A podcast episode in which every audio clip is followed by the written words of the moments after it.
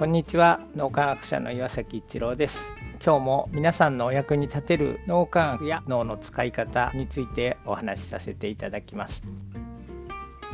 人間の脳って素晴らしい可能性を秘めています。これはカリフォルニア在住のある目の見えない方のお話なんですがその方は生まれてすぐに視力を失ったので光というものを見たことがない。少なくともご本人そういう記憶がないんですね。ずっと目が見えない状態で成長しておられて日々の生活を送っておられるということで見えないんですが障害物があったとしてもそれを避けてぶつからずに歩くことができたり触ったりもしないんですですけど目の前に何があるか人が立ってるのか電柱が立ってるのかはたまた木が立ってるのかみたいなことが触らないにもかかわらず何があるかっていうのが分かる。ほぼ間違いなくそういうことを言い当てられるんですね。目が見えてないのにどうしてそういうことができるんだろうということなんですけどもその人舌包みを打って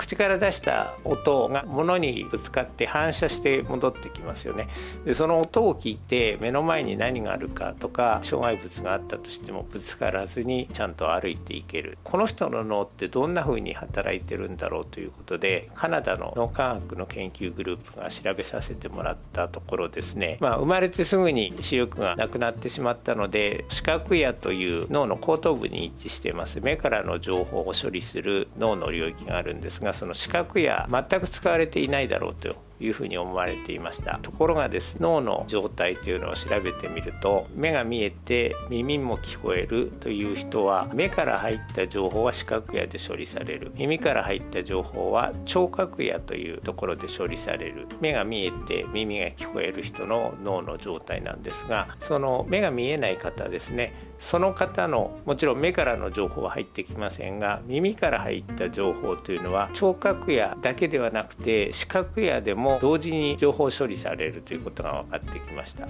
脳科学的に言うとその人は音で世界を見てるような状態ですね。人の脳には思いもよらないような素晴らしい可能性というのが秘められているということが分かってきました。だから何か通常の機能が失われてしまっても脳というのはそうではない潜在能力というのを発揮して目の見えない方には音でもって世界を見るというような状態を脳が作り出していたということです。自分の可能性っていうのを信じて是非日々生きていただくとまた新しいものが見えてくるんではないかなというふうに思います。今日も何かのヒントになると嬉しく思います。ありがとうございました。